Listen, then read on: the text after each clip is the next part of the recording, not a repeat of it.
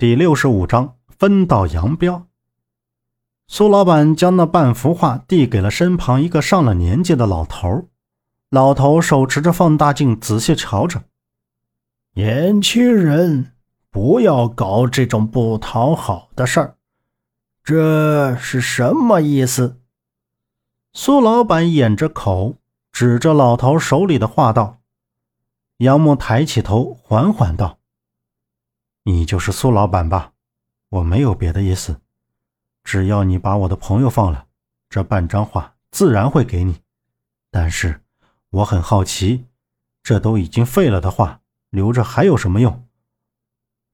其实这幅画对杨木他们来说已经没有任何价值了。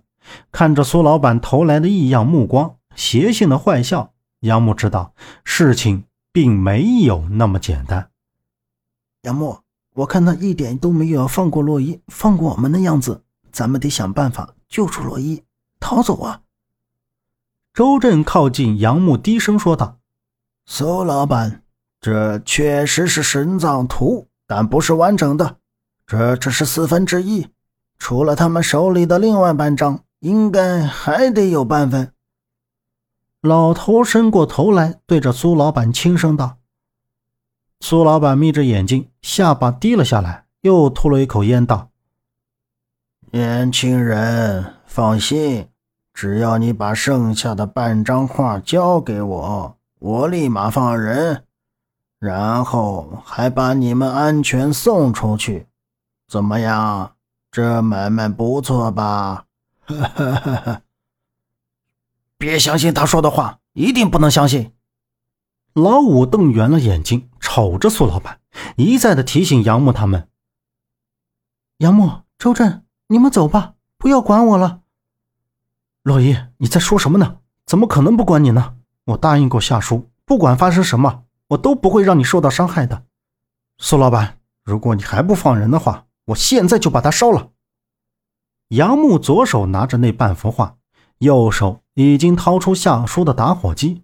摆出要烧画的动作，苏老板动下头，示意旁边人道：“嗯，先把人放了。”随后，夏洛伊被松开，从对面慌忙的跑了过来。周震连忙上去扶住：“洛伊怎么样？没事。”杨木神色一变，左手中的画抛向半空中，转身对周震几人大喝一声：“走！”岂料苏老板并不吃惊，他应该早就想到杨木会有这种操作，将手中的粗烟扔到脚下，双手往前一挥，退到后面，面无表情的喝道：“全部抓起来，带回去！”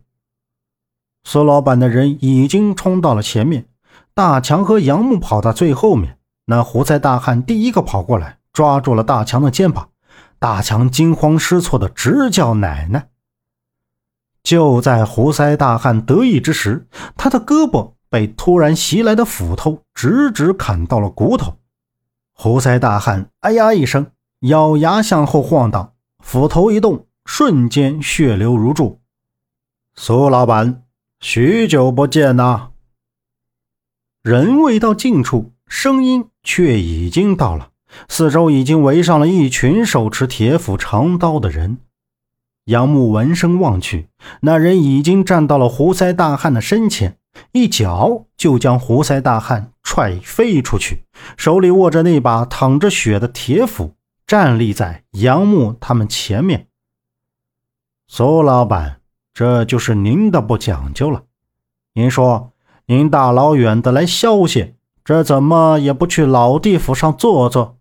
再说，这东山马上就要开发了。是不能在这片土地上搞事情的。这声音敞亮清脆，成熟稳重，就是刚才说话的人。众人看去，身后已站着一排人。